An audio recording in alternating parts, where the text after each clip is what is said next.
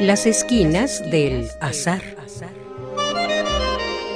Todo encuentro casual es una cita y toda cita una casualidad. Diálogos con Oscar de la Borbolla.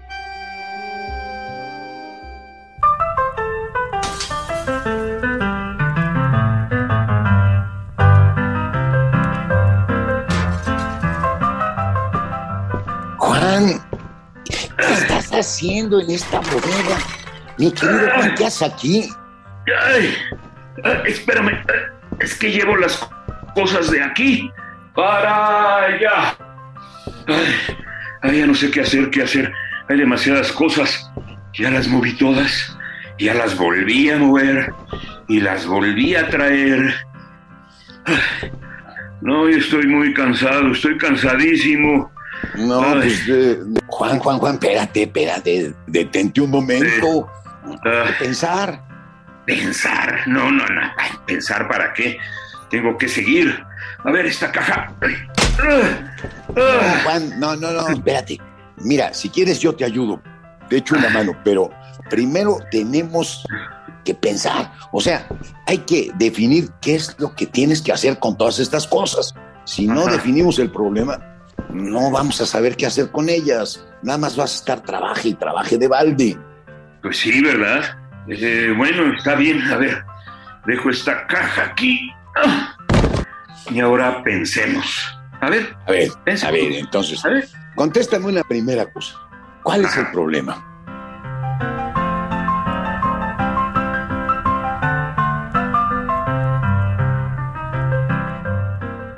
El problema es que hay muchas cosas.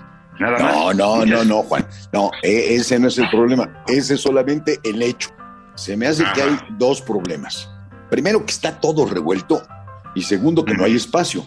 Eso es el problema. Ya no me caben más y entonces encimo las cosas. Cuando necesito algo tengo que quitarla de nuevo. Nunca encuentro nada, me tardo mucho tiempo. Ay, Perfecto. Mira, ya, ya identificamos el problema. Ahora necesitamos ordenar todo lo que hay. Y de ese modo Ajá. vas a ver cómo vamos a ganar espacio. A ver, mira, Ajá. juntemos todas las sillas. Pásate aquellas tres y luego estas dos. Y ya ves, mira, se pueden colocar ah, una encima de otra. Mira, fíjate. Ajá, ajá. Bien, ya juntamos todas las sillas. ¿Listo? Ahora, ahora espera. ¿Cómo ves si juntamos todas las cajas de cartón? Y primero las desarmamos para que se reduzca el espacio. Pues es una idea muy buena, pero tienen cosas adentro. No, pues, bien. eh, eh, las que estén vacías, las que estén vacías. Bueno, desarmemos las cajas de cartón y vamos a hacer una pila. A ver, pásame aquellas. Pásame esas. Ah, órale, ahí, ah, acá están. Aquí te Ajá. paso estas y ya ves cómo vamos ganando espacio. Ah, mira. Pues ahora llevamos a la basura todo lo que no sirve, porque no todo lo que hay aquí sirve, ¿eh? Hay que llevarlo a la basura. A ver. Perfecto, Juan. Vamos a llevarnos la basura ahora. Híjole, es un montón, ¿eh? Pero en fin, em- empújale, empújale, empújale. Ya, ya, para afuera del cuarto. Ya está despejado. Ah, Ahora te hago una pregunta más. ¿Sabes A qué ver, hemos hecho? Sí, ya me di cuenta. Trabajar como bestias, gracias. No, no, Juan, no, no, no, no. Sí hemos trabajado como bestias, pero lo que nos permitió terminar fue que encontramos un algoritmo. Y algoritmo, palabra dominguera y palabra de moda. ¿Dónde está el algoritmo? Yo no lo veo. ¿Dónde lo pusiste? ¿O se fue en No, no, no, no. Se ve que no entiendes qué es un algoritmo. Un algoritmo no, No, es una no. cosa, Ah, ¿no? es exactamente un conjunto de pasos para resolver un problema. Por eso, antes de empezar un trabajo, lo primerísimo es determinar el problema y luego determinar los pasos para encontrar la solución. ¿A poco no entendías lo que era un algoritmo? ¿O no lo habías Bueno, oído? había, había oído la palabrita algoritmo, pero la relacionaba como con las computadoras, ¿no? Sí, pues, pero la verdad es que es un término de las matemáticas que ahora andan usando mucho en informática. Y eh, es Ah. lo que ha permitido las grandes revoluciones en la computación y tiene que ver con lo que hemos hecho en tu bodega. Primero, Mm. insisto, determinamos el problema y establecimos los pasos a seguir. Y De ese modo, en lugar de estar pasando desordenadamente unas cosas de un lado al otro, compactamos las colecciones, juntamos las sillas con las sillas, plegamos las cajas, eliminamos la basura y ahora fíjate, hemos ganado mucho espacio. Pero explícame mejor qué, es eso de un algoritmo de computación, pero de manera clara, ¿eh? por favor. Pues mira, ya te lo acabo de explicar. De hecho, con los hechos, pues, pero ahí te va un ejemplo sencillo de matemáticas. Imagínate una secuencia de mil ceros, o sea, cero, cero, cero, cero, cero, cero, cero, hasta mil. Y ahora suponte que yo te quiero enviar un texto por correo que contenga esta secuencia. Resulta pesadísimo, es como una página o más. Y en cambio, si tú te pones a escribir cero, cero, cero, cero, pues sale pesado. Entonces lo que hago es mandarte la instrucción. Nada más sintetizo y te digo, pon un cero y enseguida otro hasta que sean mil. Y esta frase brevísima, que es un renglón nomás, contiene toda la información de la lista completa de los mil ceros. Eso es una... O sea, ya, en lugar de escribir 0000 hasta mil, nada más te escribo, escribe un cero y luego otro cero hasta que sean mil y ya. Exacto.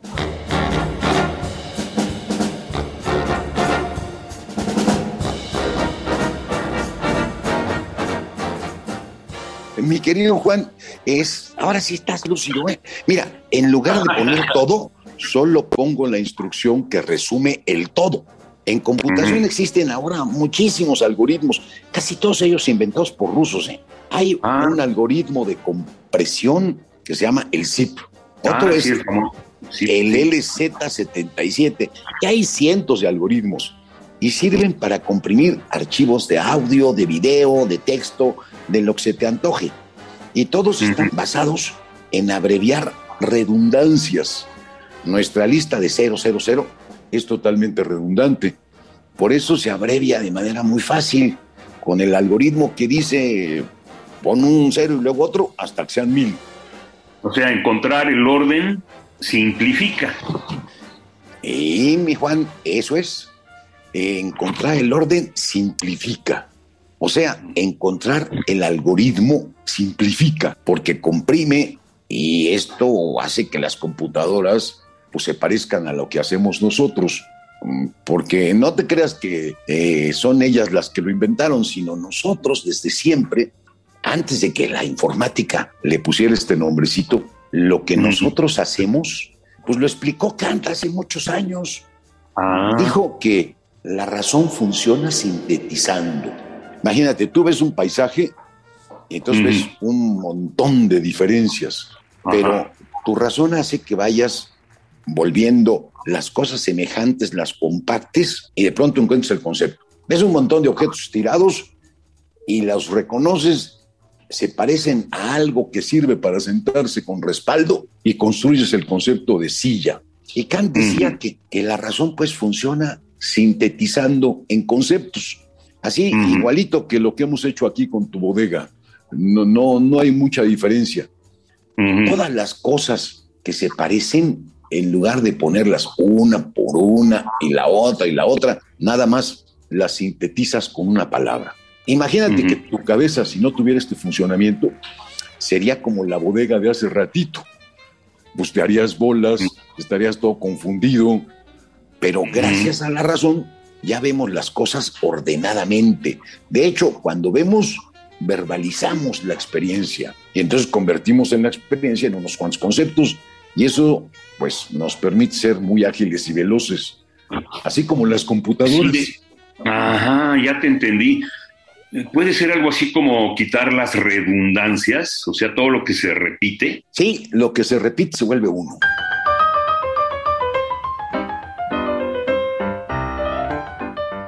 Entonces, comprender es posible porque comprimimos la información que recibimos, resolvemos problemas cuando encontramos los pasos ordenados que hay que ejecutar, o sea, cuando sabemos el algoritmo correspondiente. ¡Eh! Uy, Juan, ahora sí, no solamente andas lúcido, sino lucido. Eso es exactamente lo que es un algoritmo. Lo que todos hacemos cuando lo hacemos de forma inteligente. O sea, resumir, comprimir, articular los pasos, ordenarlos. Mira, te voy a poner un ejemplo todavía más fácil. Yo me imagino que cae en tu experiencia. Eh, imagínate la primera vez que te enamoraste. Fue ah. una, una sensación desconocida, te sentías súper, sentías maripositas, no sé, te parecía todo bonito, pero como era la primera vez, no entendías nada. Lo vivías y ya, y no tenías ni idea de cómo lo habías logrado. ¿Voy bien o me equivoco? Eh, no, así fue, así fue exactamente, vas muy bien, así me ah, pues ocurrió exactamente. Ahora imagínate la segunda, la séptima, la vez número 100 cuando te enamoraste. Ah. Para tu centésimo enamoramiento ya sabías perfectamente lo que te ocurría. Ya sabías el algoritmo, o sea, los pasos para lograrlo, ya entendías todo. Eso no, ¿verdad? Eh, sí, mi querido Oscar, eh, pero hay un pequeño problema. ¿Mm? Ah, ¿Cómo que un problema?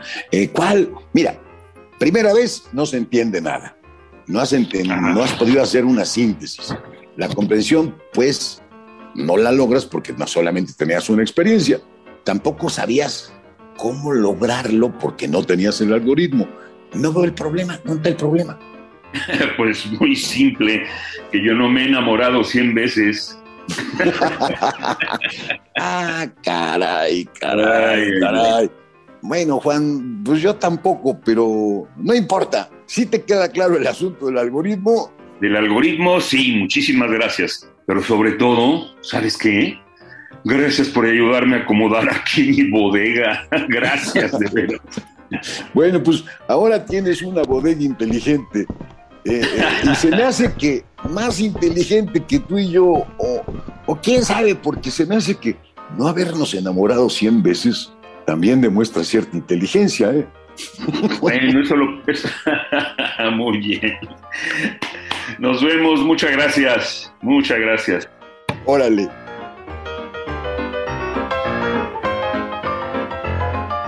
Radio UNAM, en colaboración con la Facultad de Estudios Superiores Acatlán, presentó Las esquinas del azar. Todo encuentro casual es una cita y toda cita una casualidad. Voces Oscar de la Borbolla y Juan Stack. Operación Francisco Mejía. Producción Rodrigo Aguilar. Radio UNAM. Experiencia sonora.